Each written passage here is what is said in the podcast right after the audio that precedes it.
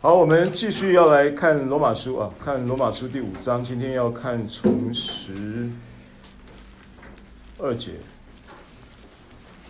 罗马书五章从十二节开始到二十一节。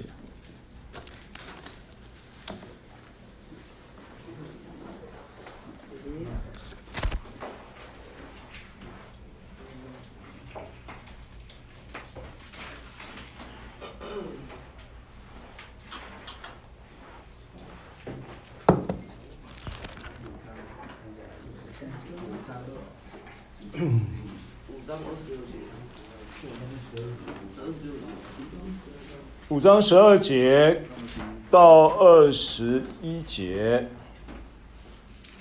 好，我们把因为这一段整段都在就聚焦在一件事情了，它其实就是在聚焦在讲到这个关于呃恩典的本质啊，所以。我们从十二节开始啊，好，我来读，大家看到经文都翻到了吗？好，这就如罪是从一人入了世界，死又是从罪来的，于是众死就临到众人，因为众人都犯了罪，没有律法之先，罪已经在世上，但没有律法，罪也不算罪。然而，从亚当到摩西，死就做了王，连那些不与亚当犯一样罪过的，也在他的权下。亚当乃是那以后要来之人的预像，只是过犯不如恩赐。若因一人的过犯，众人都死了，何况神的恩典与那因耶稣基督一人。恩典中的赏赐，岂不更加倍的临到众人吗？因一人犯罪就定罪，也不如恩赐。原来审判是由一人而定罪，恩赐乃是由许多过犯而称义。若因一人的过犯，死就因这一人做了王，何况那些受洪恩又蒙所赐之义的，岂不更要因耶稣基督一人，在生命中作王吗？如此说来，因一次的过犯，众人都被定罪；照样因一次的异行，众人也就被称义得生命了。因一人的悖逆，众人成为罪人；照样因一人的顺从，众人也成为义了。律法本是外天的，叫过犯显多；只是罪在哪里显多，恩典就更显多了，就如罪作王叫人死，照样恩典也借着义作王，叫人因我们的主耶稣基督得永生。好，你会发现，就是这段圣经呢，它在主题在讲恩典的本质啊，然后呢，也在描述它的影响力。那他用什么样的方式来描述呢？他用恩典。跟人在被定罪，在律法之下被定罪的反差，给你做一个对照。他从头到尾这段圣经都在对照，做一个对照。而这个对照是依据两个人，第一个人呢叫亚当，第二个人呢叫耶稣基督。所以圣经中描述到亚当这个受造的人的名字的时候，其实亚当这个字意思就是人。所以圣经中在描述这个。亚当的时候，他其实有两个层次，两个两个亚当了。就到了新约的时候，描述有两个亚当，一个叫首先的亚当，意思就第一个亚当；一个叫末后的亚当，意思是第二个亚当。那第一个亚当是指谁？亚当。第二个亚当是指谁？耶稣基督。啊，所以他这边讲到了两个亚当对人都产生的什么影响，对不对？经文在第几节？在第十四节，从亚当到摩西死就做了王，连那些不与亚当犯一样罪过的，也在他的权下。啥意思？你跟亚当又不认识，你怎么在他的权下？啊？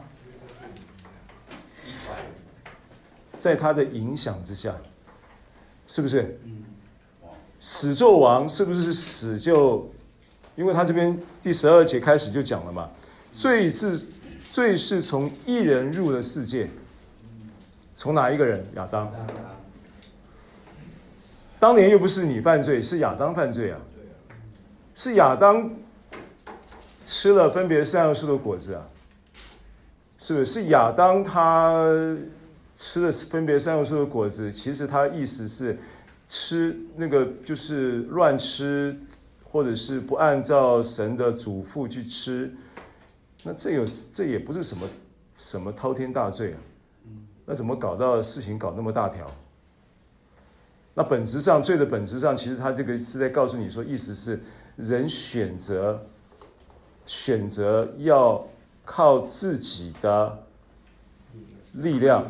人选择要以自己来作为自己的生命的主导，或者是要自己做自己生命的主宰。分别善恶，这并不是坏事啊。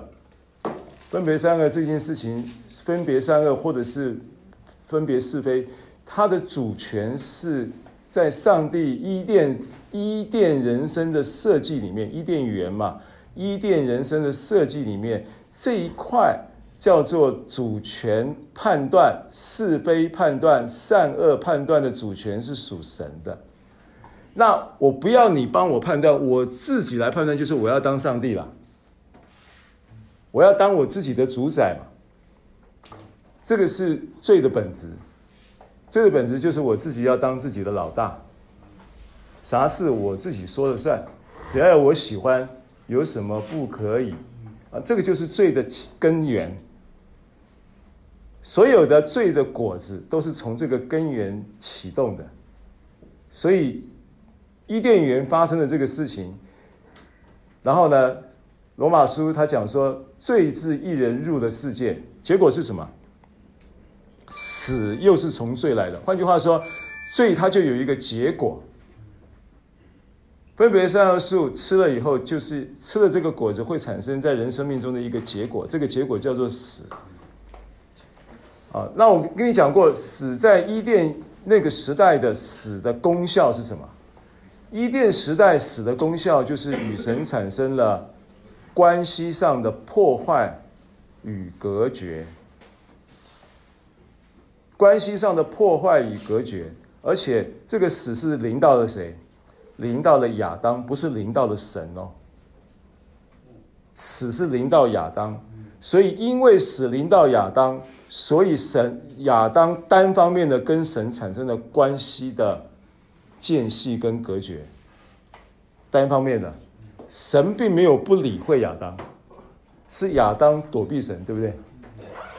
所以当基督耶稣来的时候，我们与神相合，与神和好，也是单方面的和好，不是神没有，不是神神生你的气不跟你好，然后现在你现在改改过了。啊，因为耶信的耶稣，你改过了，神才跟你很和好，不是神一直没有跟你不好，是你跟神不好，单方面的。这个之前跟大家提过，对不对？啊，再顺便再复习一下。好，所以罪是从这个人入了世界，死又是从罪来的。那这个结果产生了之后呢，于是死就临到众人。这个很，这个话其实他没有，圣经的话其实它是非常的精炼的话。他不是在一直重复。你看，你觉得这段圣经读了半天，好像在绕口令，在讲一件事。其实它都有它的意义，它有层次的。你要像剥洋葱一样来看它。为什么他讲说死是从罪来的？那你明白了，罪的结果就是死。这句话就是意思就是这样的。罪的果子，罪的结果就是死。死在伊甸时代意味着跟神之间关系产生的单方面的失和，以至于跟神之间产生的关系的隔绝。这是死的在伊甸的时候的功效。但是死后来发生在从这一个当时第一时间产生的功效之后，这个功效会继续的延伸出其他的结果。其他结果会是什么？其他结果你看到六章很快就已经就已经罪可滔天了，对不对？挪亚时代三创世纪三章犯罪，很快的到了六章就已经就已经是不可遏止的那种滔天大罪就出现了，对不对？那些东西可能包含了看不见的，包含了人生命的恼怒，包含了人生命的嫉妒，那些包含了人跟人之间因为恼怒和嫉妒产生的棒毒、产生的凶杀，对不对？对不对？这些这些事情是不是都是果子？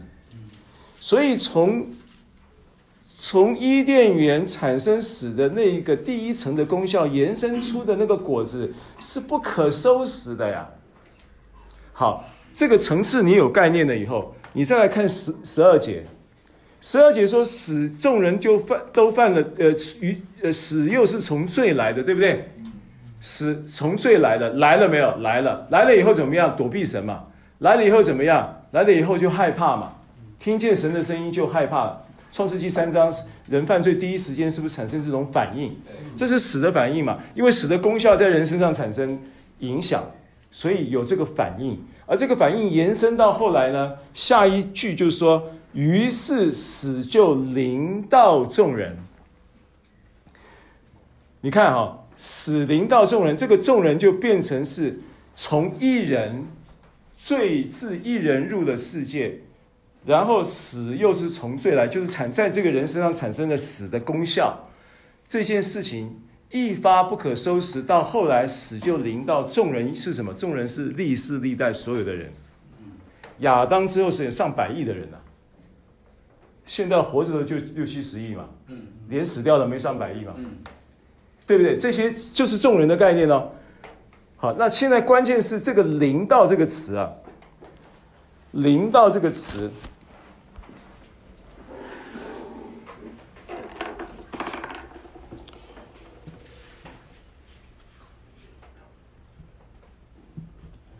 临到这个词，它的呃字原文字码是一三三零啊，字典的原文字码，然后它的拼音希腊字呢是这么拼的，dia komai，dia komai，c h o m a i，希腊字拼音是这么拼的，dia komai。那 dia komai 呢，它有有呃。有可以翻译成三个意思。第一个意思叫做散步，第二个叫做呃深入，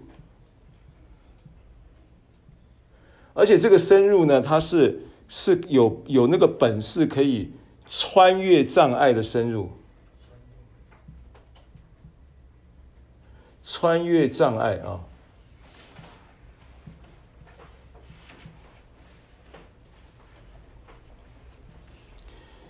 然后第三个意思就是，因为深入，它是穿越障碍的那种深入，对不对？它就有办法穿透。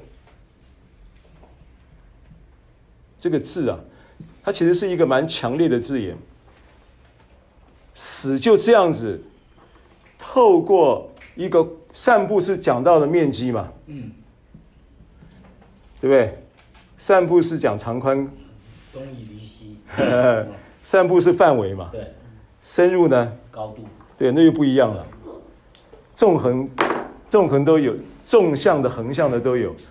所以这个临到是，这个就是在讲到所谓的罪的影响力，对不对？你看到罪的诠释吗？看到罪的影响力吗？看得蛮吓人的，对不对？免惊。为什么？往下看。好，虽然虽然是。罪从亚当这一个人入了世界，死就临，然后死又是从罪来的，功效产生了在人的身上。不仅如此，他还透过这一个这一个事实，又临到了，又穿透了，又散布到了全世界所有历史历代每一个人，都在亚当的影响之下，都在他的权下。对不对？因为众人都犯了罪。然后呢，虽然十三节把律法导带进来做一个说明，他有一个界定嘛啊，他说没有律法之前，罪已经在世上，但没有律法，罪也不算罪。然后接着他讲说，然而从亚当到摩西，死就做了王，连那些不与亚当犯一样罪过的，也在他的权下。亚当乃是那以后要来之人的预象。好，这段我们先衔接着刚才所讲的这个罪的诠释跟影响，呈现在这些文字里面。然而，他其中讲到一件事情，他说没有律法以先，罪也不算罪，意思是没有律法，罪没有办法明确的去定义，对不对？没有律法，罪只是一个罪，但是没有办法明确的去定义它的项目，或者是定义是什么罪。可是呢，死是不是已经临到众人？好，我举个例子啊，他这句话的意思在告诉你说，如果今天你在某一个地方，这个地方基本上呢，它是马路上开车是没有没有所谓的交通交通。的规则这么完整的规则的，没有那么完整。呃，就我们就讲一个未开发国家，马路上开车没有交通规则的情况之下，我问你，你横冲直撞，是不是撞了车一样有结果？虽然没有规则可以罚你，给你开罚单，你是红灯。呃，闯红灯还是这个什么越线停车，还是什么什么什么超速，对不对？还是什么违规右转，没有这些项目。可是你这一这种不守规则的的开车方式，一样会产生罪的死的结果呀，对不对？所以，所以他就这么说这么说。虽然呢，意思就是说，没有律法之前，罪已经在世上了。可是没有律法以前，罪它不算罪，因为它没有明确的法令来取缔你。可是罪仍然是怎么样，有结果的，意思就是这样的。所以他就有有了第十第十三节以后，接着就说：然而从亚当到摩西，为什么讲亚当到摩西？为什么讲亚当到摩西？因为摩西颁布律法呀，律法时代从摩西开始的呀，所以从亚当。没亚当到摩西就是法前时代嘛，就在讲法前时代死做了王，因为没有罪，结果一样产生呐；没有被定罪，死的结果一样临到你啊！你横冲直撞，一样出车祸，一样会死人呐，一样会断腿呀，对不对？啊，这个话就这么这么一个描述，他在告诉你律法的功效，其实跟你死不死无关。你没律法的，没有律法，你也死了。因为罪已经入侵了，你没辙的，你没有办法逃脱的。你就算是没有没有被没有被取缔到，你仍然有死的结果等着你啊！因为死，因为罪的工价就是死啊！这这个经文就要了解了，对不对？好，我们至少让你了解这个经文在讲什么啊！好，所以。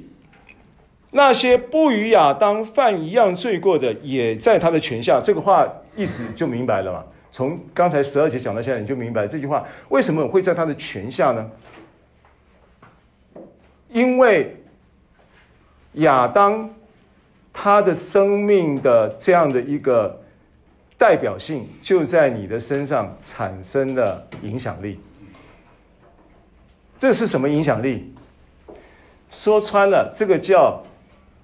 这个叫做、呃，生命本质上的影响力，因为你的生命的本质上就已经在罪入侵之后产生了那一个罪的 DNA，所以那个 D 那个罪的 DNA 一入侵以后，我们用 DNA 来来逻辑来解释，你就明白，你你这个你再怎么样代代相传，这个 DNA 就跑不掉，这个影响就随着 DNA 一直在你生命散布。在你生命中深入，在你生命中进行穿透的工作，所以你没有办法自己的，你没有办法，你你你你你你不用被教怎么犯罪，你就会犯罪的。从小学一年级，你去回想一下，你第一次说谎的时候，那个、那个、那个时候可能还不用上一年级，你就会说谎了。你可能会说话的时候，你就会说谎了。那我问你，谁教你说谎？你妈妈有没有说？来来，现在开始讲，叫爸爸，爸爸；叫妈妈，妈妈会了哈。现在开始，我教你说谎。有这种爸爸吗？有这种妈妈吗？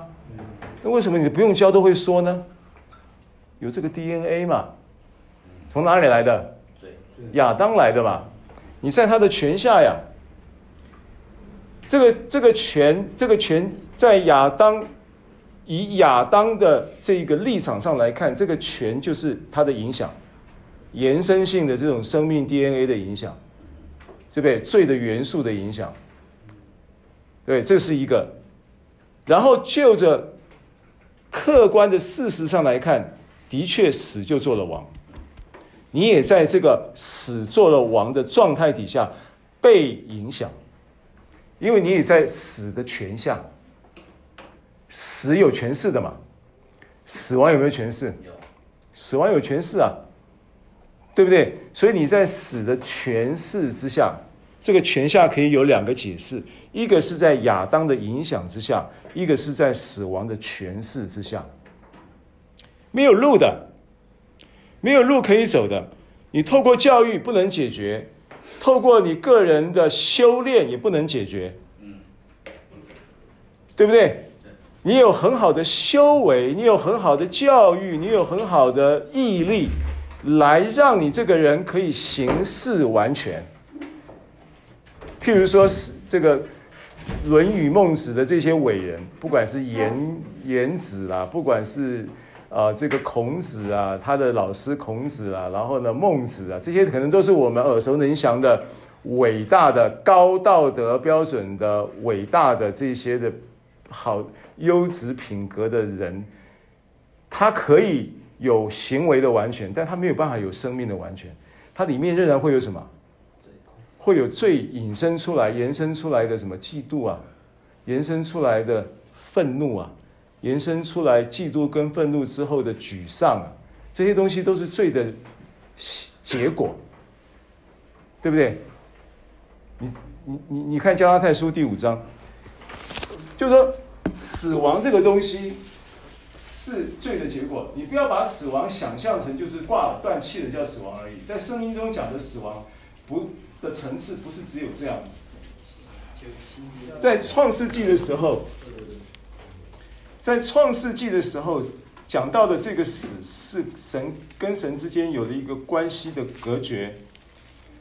到了新约的时候，你会看到他的死的这个这个这个意义，他的他的这些死，其实在都在讲死亡带来的这个结果，因为它是罪的结果。然后这个结果它会呈现在你生命当中的，就是一个一个甩不掉的结果，表示说什么呀？你今天。这个结果你要知道，就好像葡萄，葡萄你收成了，你吃了它，吃了它以后呢，它还会再长呀，这叫结果。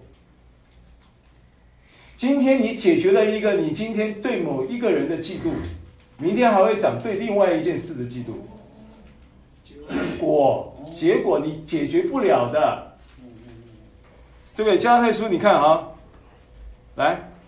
十九节，情欲的事都是显而易见的，有没有？五章嘛，五章十九节，情欲的事都是显而易见。情欲的事是不是罪带来的状态？情跟我说情欲的事，其实这个情欲它的原文的意思，这个情欲它这个词原文是 sarx，sarx 的意思是就是肉体。所以肉体的事是显而易见的。那肉体彰显出来的这些事情，它有什么东西呢？他说有奸淫、污秽、邪荡、拜偶像、邪术、仇恨、增进、记恨、恼怒、结党、纷争、异端、嫉妒、醉酒、荒宴等等，对不对？这些是不是常态？社会常态、生活常态，是不是？这些事情是不是？不是只有现在嘛？两千年前的圣经就已经描述了，表示它已经在人类历史上，这个果子是生生不息的。你解决了，你解决的，你解决的一些你你你你没有办法解决其中任何一项，因为它会在结果，它会再结出来。那这个问题怎么解决？这个问题就不绝对不会是你改过向善就能解决的，你懂吗？不是你只是改变行为，凭着毅力就可以解决的，你懂吗？那是你本质上的问题，你这个生命本质上的问题就有死的元素在里面，就有罪的 DNA 在里面。好，这个回到罗马书五章。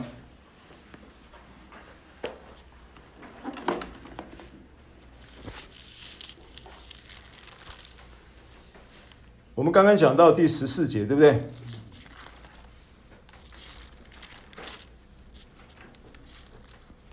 好，从十三节到十七节这一段，五章的十三节到十七节这一段，哈，可以说就一直在解释第十二节。这段经文是这么看的。十三到十七节这一段话，他在解释十二节在讲什么？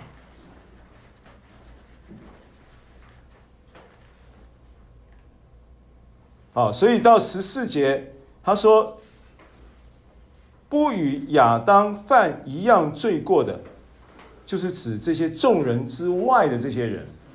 众人之外的这些人呢，他并没有犯与亚当同样的罪过，但是怎么样？”也在他的影响之下，也在他的权下，对不对？然后也因为在亚当的影响之下，也就在死亡的权下，意思就是这样子。然后呢，亚当是什么呢？亚当是以后要来之人的预像。那个要来之人是谁？以后要来之人的预像，他。意思就是说，它是具备代表性的，它代表了人类在这个阶段的时候有最入侵的时候的代表性。那今天另外一个人要来，这个人呢，他会跟亚当一样具备代表性。这个就是我们所谓的在在在这个这个亚当跟耶稣基督的这个。相在这段圣经里面相对应的关系，分别都是一个人类的代表性，都在这个圣经的描述里面。所以，他其实在讲一个代表神学了。哦，预象，预象就是一个代表性的意思。亚当，你你我没有做亚当所做的事情，但是我们却都在他的影响之下。现在有一个人要来，他也要。变成是第二个亚当的角色，就是你也没有做耶稣基督所做的事情，但是你会在他的影响之下。你没有像耶稣基督那样的行为完全，那样的生命那样的完美，但是你却会在耶稣基督的权下，你却会在他的影响之下。这个十四节的。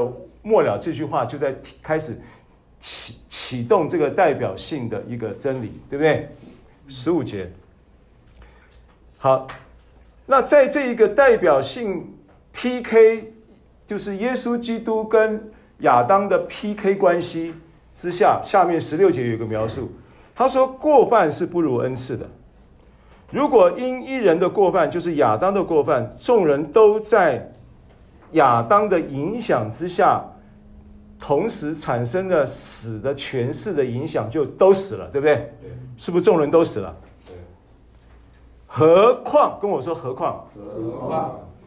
何况神的恩典与那因耶稣基督一人恩典中的赏赐，岂不更加倍的临到众人吗？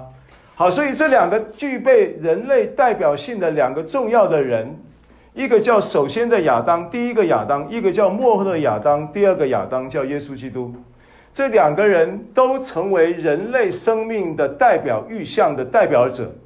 而这个代表者呢，他们经过了这一个圣经中有一个具体的 PK。他说，这个 PK 其实是律法跟恩典的 PK，因为人是在律法之下被定罪。即便是在亚当到摩西没有律法的时代，人不会被定罪，但是死的结果也在产生。不定罪，你也是死路一条；定罪，你也是死路一条。那为什么要颁布律法？颁布律法其实不是要定你的罪，颁布律法是要你显明，让你知罪以后可以投靠上帝，回到耶稣的面前。律法是让人知罪用，律法不是定人罪用的。在圣经中的功能跟意义是这样子。所以，当律法跟恩典在这里 PK 的同时，也代表了亚当跟耶稣基督的 PK。当然，很明显的告诉你说，结果是势如破，耶稣基督是势如破竹的完胜，对不对？他用两个很很强烈的词，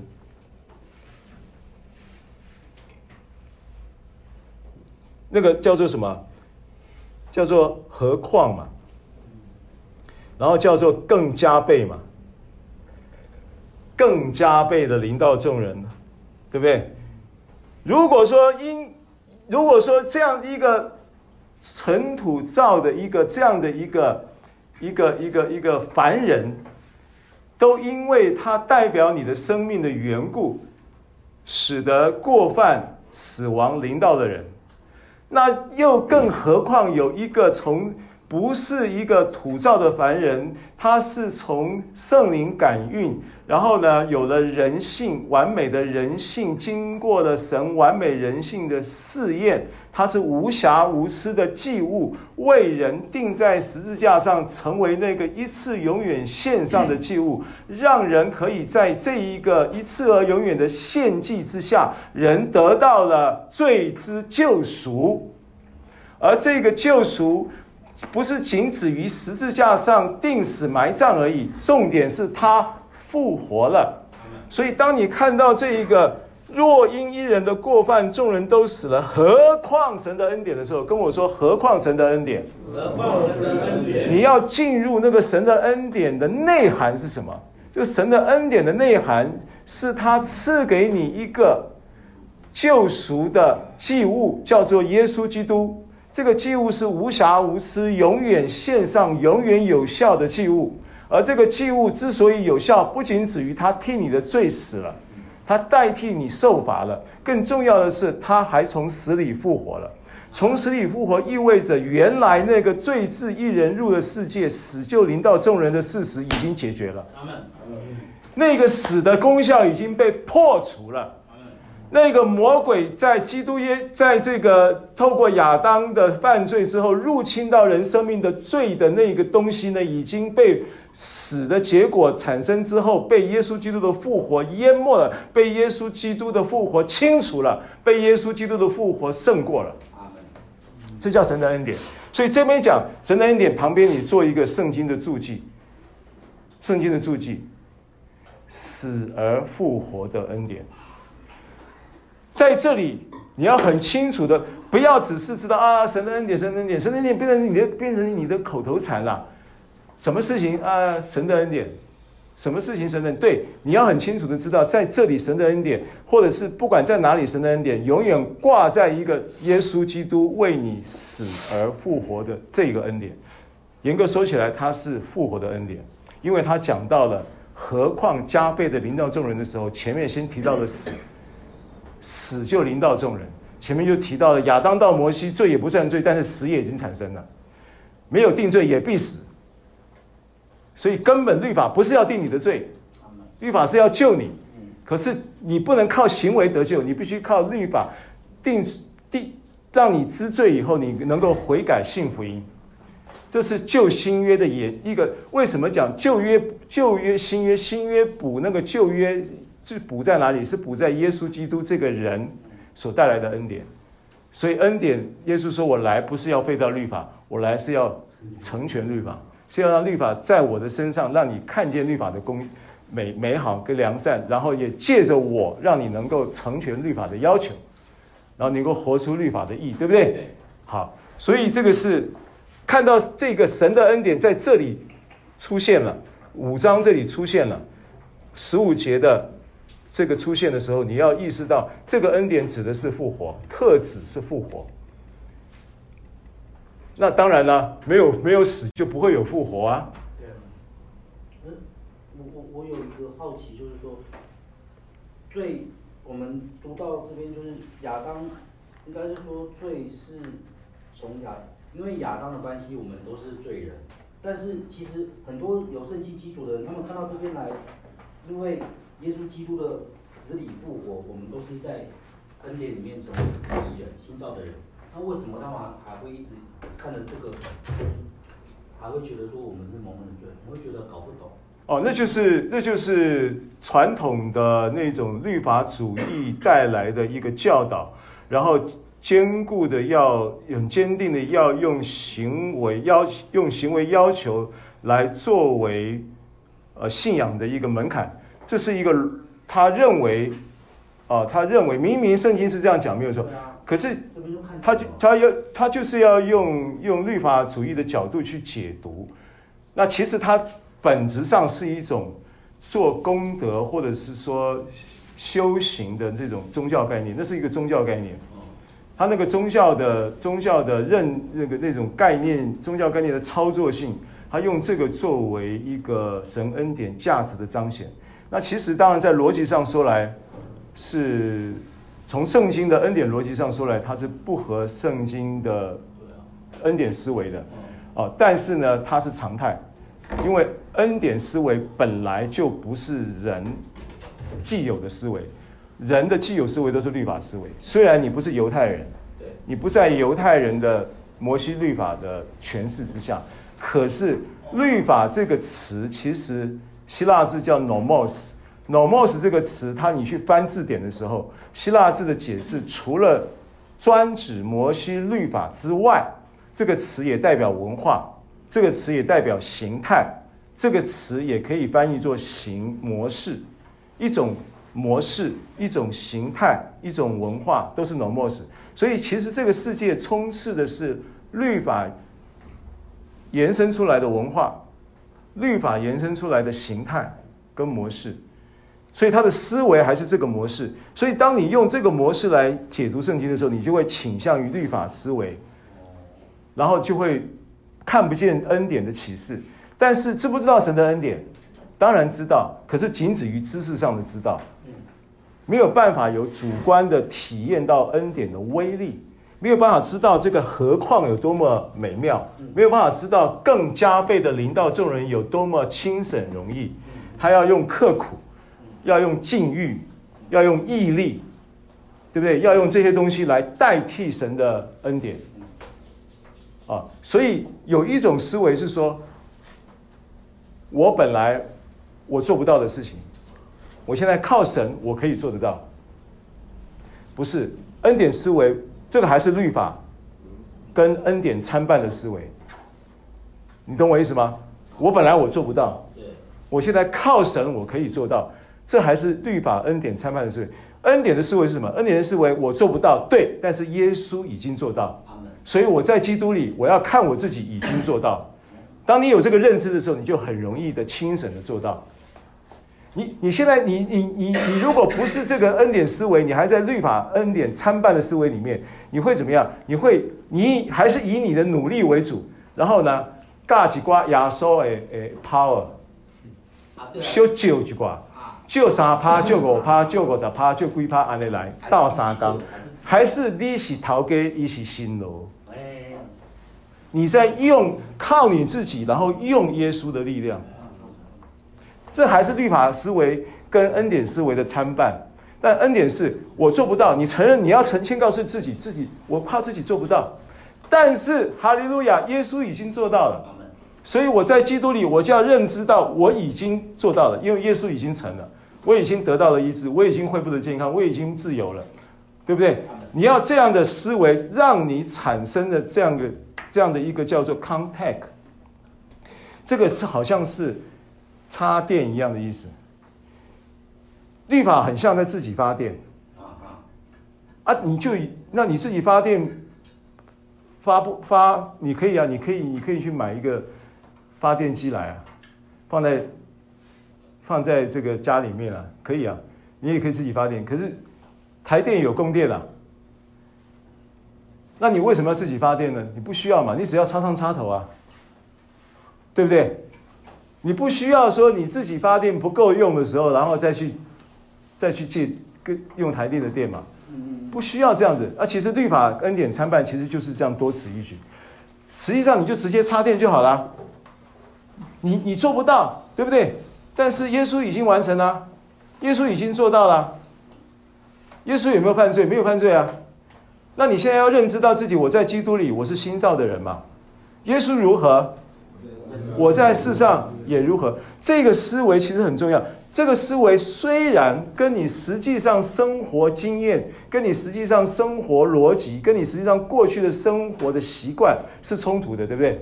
你的思维习惯是冲突的，你的说话习惯也是冲突的。可是你要不断的回到这个原则里面。为什么恩典要要你常常就是要听？要听，因为他一直在听的时候，就在瞧，都在瞧啊，就在就在归正你，就在调整你。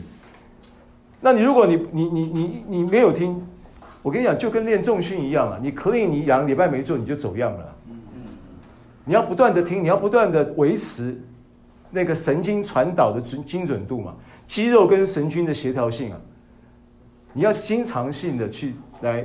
maintain 这个，那这种这种经常性的 maintain 呢，其实就是你在插电嘛，你在你在你在导入那个所有的供应，这样子你所有的事情都会变得轻省容易啊，这是解决方案，了解吗？好，所以我想我们呢、就是说，在这种所谓的神学上面，因为我刚刚讲人整个延伸出来。最入侵之后的社会文化形态跟模式，就是律法模式。虽然不是犹太人，也是一样。因为 nomos 这个词，它的意思就不单指着摩西律法，它也指的就是一种文化的定型的思维，或者是宗教的文化思维。那那些思维，其实你会搞了半天，其实都跟所有的宗教其实都是一样的。那你你你唯独你在看到这个恩典启示的时候，你才明白说，哦，原来耶耶稣基督的这个信基督教的这个信仰是跟其他的宗教有这么大的不同。没有一个宗教有这种神学啦，没有，因为没有一个宗教有耶稣基督的死而复活嘛。你哪一个哪一个宗教他有主张他那个教主是是是神的儿子是死而复活的？没有这样的宗教的的主张啊。没有，没有，唯一就是这是独特性啊，这个是有唯一的路。为什么耶稣说我就是道路？而且那个道路是有定冠词的，就是唯一的道路。你要得救，你就是只有靠着耶稣基督的救赎，明白吗？好，所以我们继续往下看啊。有了这个基本的概念啊，到了十六节的时候，延续着刚才我们讲的啊，十六节，因一人。犯罪就定罪，因为他一现在开始就 PK 了嘛。第一个 PK 是过犯跟恩赐，对不对？亚当的过犯，那这个耶稣基督的一人的恩典中的赏赐，呃，在在十五节出现了两次恩典，对不对？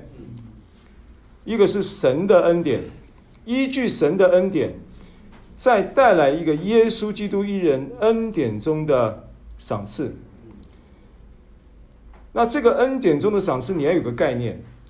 恩典中的赏赐不是说这个恩典是，譬如说它的它的含量，恩典含量哦，它是一百亿，比方说用用金钱它衡量好了，然后它的赏赐呢就是一百块给你，不是这个概念哦。恩典中的赏赐的概念，一百亿就是一百亿都会给你。恩典中的赏赐是这概念，它是全部。它的恩典的赏赐，这个恩典是完全的，是白白赏给你的，是完全给你的。你看到这赏赐，你你要有这个概念，了解吗？它是完整的一个恩典的配套给你，完完整的一个恩典，他把他的命都给你了嘛？嗯，全然完全的，它是完全的，毫不保留的，啊，透过神的恩典的。救赎计划在基督耶稣配合了神的恩典的救赎计划，他完全的要将恩典中的赏赐一一的在我们生命中领受这个全备的祝福。注意，所以当你看到想到恩典的时候，你要相信他是全备的，所以在这件事情上，他是我们刚刚讲，他如果是以用这个，当然恩典不能用有叫做呃有限的数字来做描述。我只是举个例子啊，举一个天文数字叫一百亿，让你去想象。但是这个一百亿，他完全给到你的这个一百亿，这个完全的赏赐，不是那个赏赐给你的概念，不是那个小费的赏赐，它是完整的。一个赏赐，你在这个这样的一个认知当中，你就要知道，它就是全备的祝福。跟我说全备的祝福，全备的祝福，全备的祝福的意思就是，你的生命，你的过去，可能你都有一种社看到社会，看到自己生命的现象，你总觉得你这个你这个人就是呃。就是一个不完全，然后就是一个诶 key gap，就是一个会有遗憾，就是一个这个人生的就是总是跌跌撞撞，你总觉得你就是一个一个一个残破的灵魂。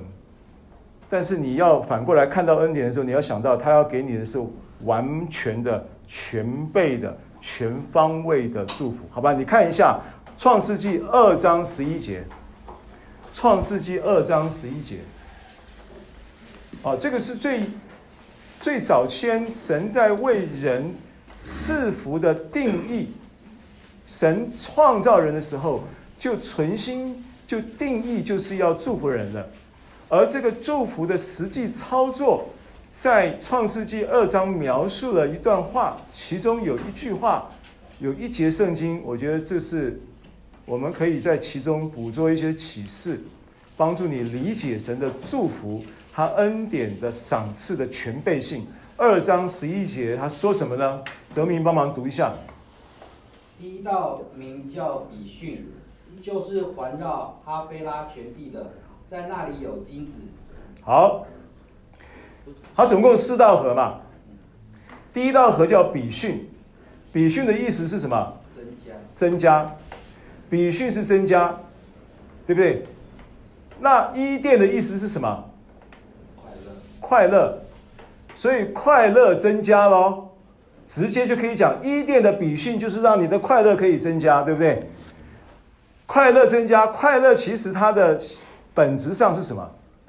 快乐的本质，快乐其实只是一个现象，哎，快乐只是一个结果嘛，快乐只是一个状态嘛，它的本质在圣经这一段话，从创世纪第一章到第二章的描述，你要连接到。快乐的本质上其实是神赐福，不然你按照创世纪是不是这样？是不是这样理解？对。二十八节怎么说？二十八。一章二十八。一章二十八。神就赐福给。看到吗？看到吗？神造了人，神就立刻就赐福。他没有说你要把这个什么考试考及格了，你必须要到这个什么样的一个情况，然后看到你。这个德智体群，这个这个事叫什么？德智体群，事事欲呃平衡发展，然后我才赐福你。没有他造了人，他就定义赐福的，所以有了赐福才会有伊甸嘛。那伊甸是不是？那有了伊甸，他现在比训是不是加加增你的伊甸？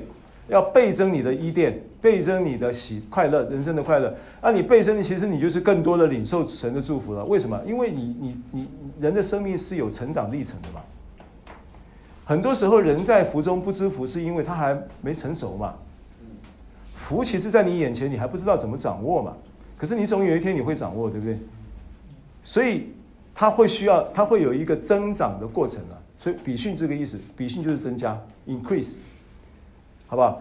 把这个经文夹着，夹，等下再回来看约翰福音三章三十一节。约翰福音三章三十一节。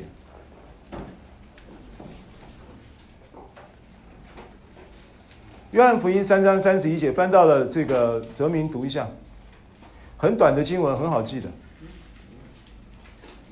页数报一下。呃，一百二十九页新约。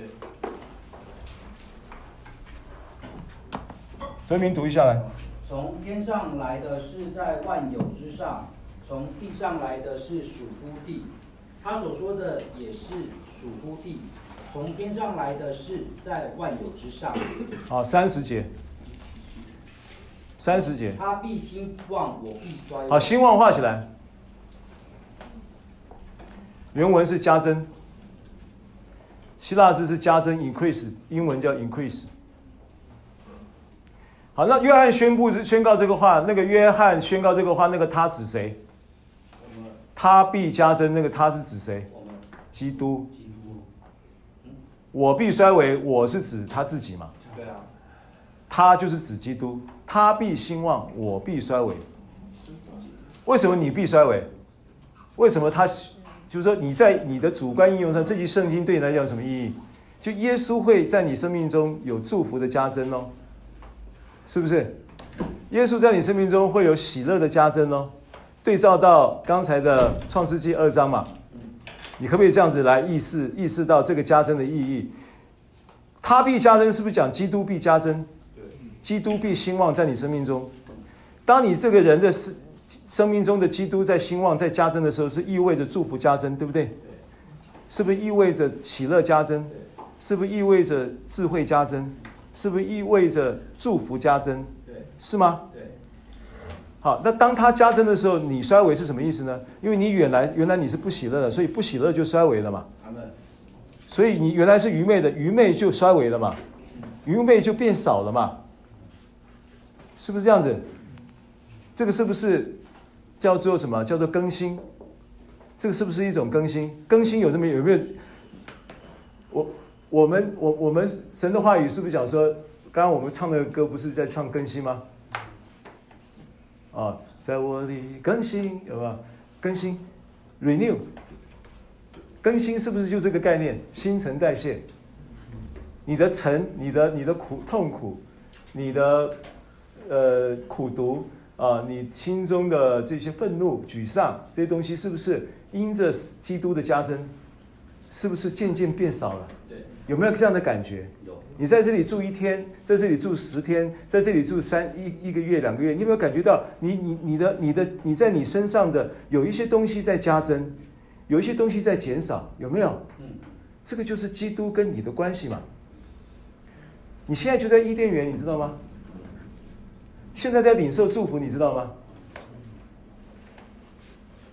好，我我我我我离题了，我要回到我要讲的东西。请你再回到创世纪二章十一节，他说这一条河叫做比逊，比逊的意思是加增，然后这一个比逊是环绕哪里？环绕哈菲拉全地的，环绕哈菲拉全地，哈菲拉画起来，哈菲拉原文的意思是圆圈，圆圈，所以换句话说。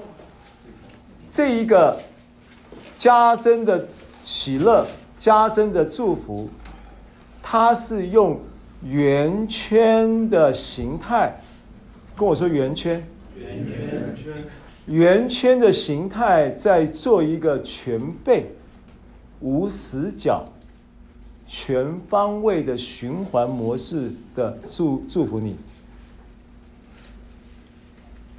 哈菲拉。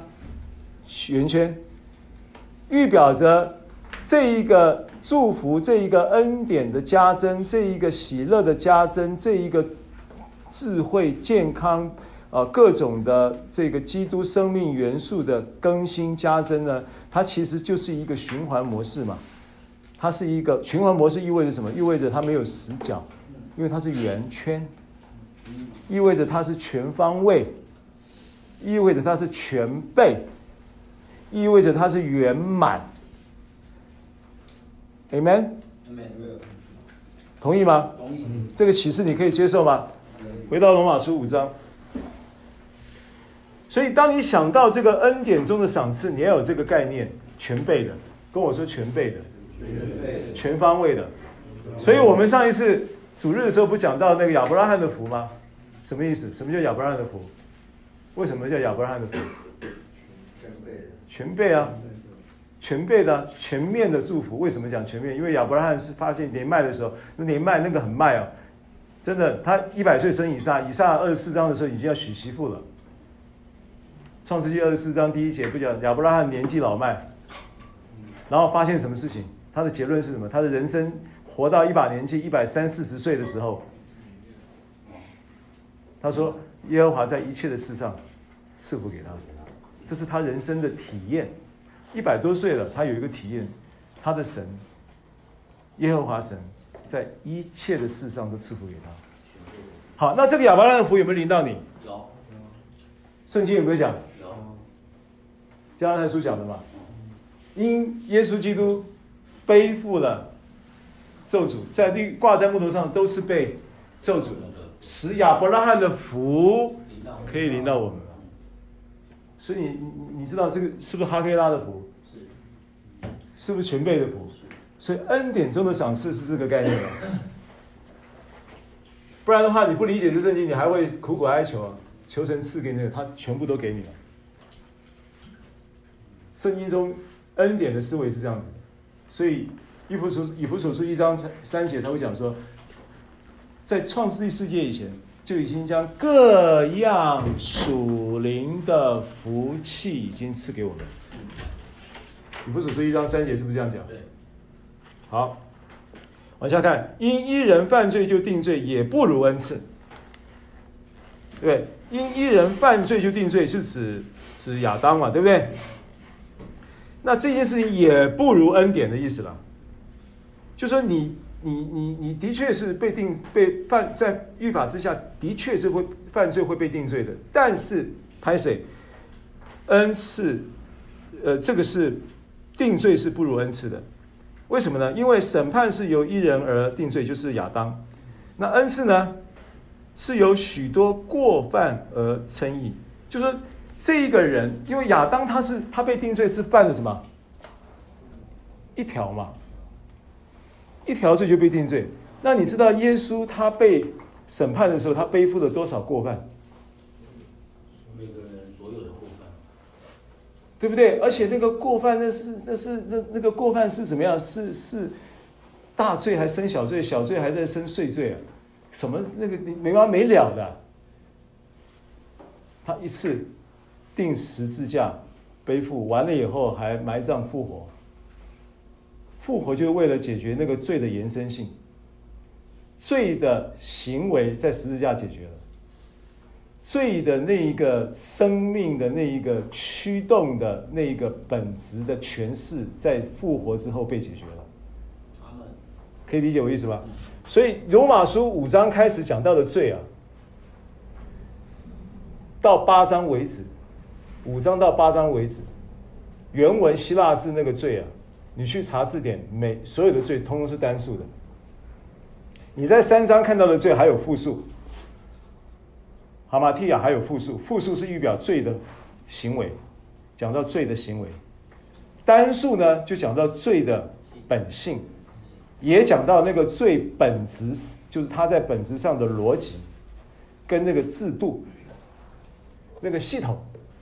罪是一个系统，延伸出很多罪的作为在人的生命里面，所以那个作为是复数的，可是那个系统是单数的，那个制度是单数的，那个逻辑是单数的，那个本性是单数的，所以这个是罗马书五章提到这个耶稣基督来解决这个恩典来解决这个罪的时候，恩典的赏赐，然后等等的时候，它是解决根本的问题。不是只有对付你那些做了什么事情的罪，是解决你那个背后的那个本本体上罪的本体上的制度，罪的本体上的逻辑，罪的本体上的性质，都在耶稣基督的救恩中解决了。好，先有这个有这个概念啊。所以，如果我们十六节啊，原来审判是由一人而定的，这你看懂了；恩赐也是由许多过犯而称义。所以谁大？就是说，你从量化的概念来看，哇，那差太远了，天地之别啊！更加被临到这种人，何况这个意思就在描述这个。你亚当一条罪就被定罪，延伸出这么多的结果，那这么多结果被耶稣基督一个人解决，谁厉害？PK 的结果很明显嘛，对不对？好，十七节，若因一人的过犯死，就因这。一人做了王，何况又来何况了啊？何况就是原文就是就是一个很差距很大的意思了，啊，就是一个没得比的意思了啊。那些受洪恩又蒙所赐之意的，岂不更要啊？更又来了，更，而且这个更它是很强烈的原文的，很强烈，跟那更加倍那个更都是很强烈的用语，就是超出你想象的，超乎那一个那一个那个那个那个那个能那个人的呃经验的那种那种更啊。很丰沛的，那个更就是这个原文就这个意思。因耶稣基督一人在生命中作王吗？啊，跟我说在生命中作王。在生命中作王。在什么生命中作王？在义的生命中作王，对不对？啊，因为人是从，因为人在亚当的权下被定罪，但却在耶稣的权下得到了赦免。赦免这句话，就着我们过去对于这个这个赦免的这个观念上、概念上的领受，会认为说，赦免就是宽容嘛，就是原谅你了，不该你给搞啊，对不对？不再计较了。但是圣经中耶稣基督救赎的赦免，从旧约到新约都有一个很重要的意思，就是把罪送走。不但是原谅你，而且还让有那个赦免，还包含了让你能够胜过罪。不但是原谅你已经做的，还赐给你一个恩典，那个赦免的恩典是把罪赶走，把罪除掉，把罪送走。所以旧约的时候，我们上次有跟大家讲，讲到这个献这个献祭有一个阿撒谢勒的祭。阿撒谢勒就是有两只羊，一只羊一只羊必须要宰了，要要要要割要宰了以后献祭，要烧对不对？献祭。另外一只羊呢不宰，要把它放到旷野去。那个羊要做阿撒谢勒，意思就是他要被送走。那个送走就指的这边指的是你的过犯得到的赦免，那边指的是罪已经送走了。东离西有多远？叫你过犯离你有多远？所以赦免有不但有原谅你的意思，还有把罪送走的意思。罪已经被放放逐。到了新约的时候，罗马书讲说，看一下罗马书八章三节，罗马罗马书八章三节，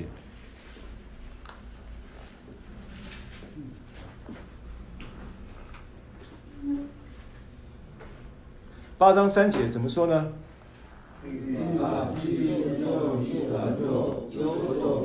行的，神就差遣自己的儿子，成为最深的形状，做了赎罪祭，在肉体中定了罪案。好，最后一句，最后一句是关键的，我要讲，跟你分享，就是因为在生命中做王这句话听起来是很笼统的，但实际上它有这一个很重要的真理在里面，作为生命中作王的基础。就说你这个人在基督耶稣的那一个永恒的、美好的、无瑕疵的、智慧的、健康的，然后呢，圣洁、公义的啊等等的这一些生命本质上，与他一同作王，与他一同坐在天上，在那里有一个这样的一个自由跟呃充满了影响力的生命彰显在你身上。那其中很重要的一个一个就恩典的基础，就在于罗马书八章三节的最后一句话。最后一句话是什么？他在肉体中定了罪案，什么意思？就是他道成了肉体。他这个人是啊，人是无瑕疵的一个，跟你我一样有血有肉的一个肉体。他成为肉体，圣经上是不是这样讲？从从童女怀孕，对不对？成为肉体，经过人生，然后他这个肉体中呢，他这个是无瑕无疵的，没有犯过罪的，对不对？然后却背负了人类所有的罪，定在十字架上，所以他叫做在在肉体中定了罪案的第一个意思，第一层是这个意思。但是他怎么样去定了罪案呢？定了罪案的原文的意思是把罪定罪，把罪判刑，把罪判刑就是把那一个。要要要把那个罪把它拘禁起来，把那个罪跟人区隔开来，让那个罪不能够再来侵害影响人的生命，就是阿萨谢勒嘛。就刚我刚刚讲那个概念，所以他说把罪判了刑，把定了罪案的意思就是把罪定罪了，或者是把罪判了刑，把罪区隔开来了，把罪隔离了。透过耶稣基督，他成了肉体，在肉体中，因为他是没有瑕疵的，所以你要知道这件事情，你你你可以在生命中做王，是依据这个真理。否则的话，你会觉得说。我这个人，我就是这样的一个，呃，有的有的还挂着这个，呃呃呃，人的这个肉体的臭皮囊。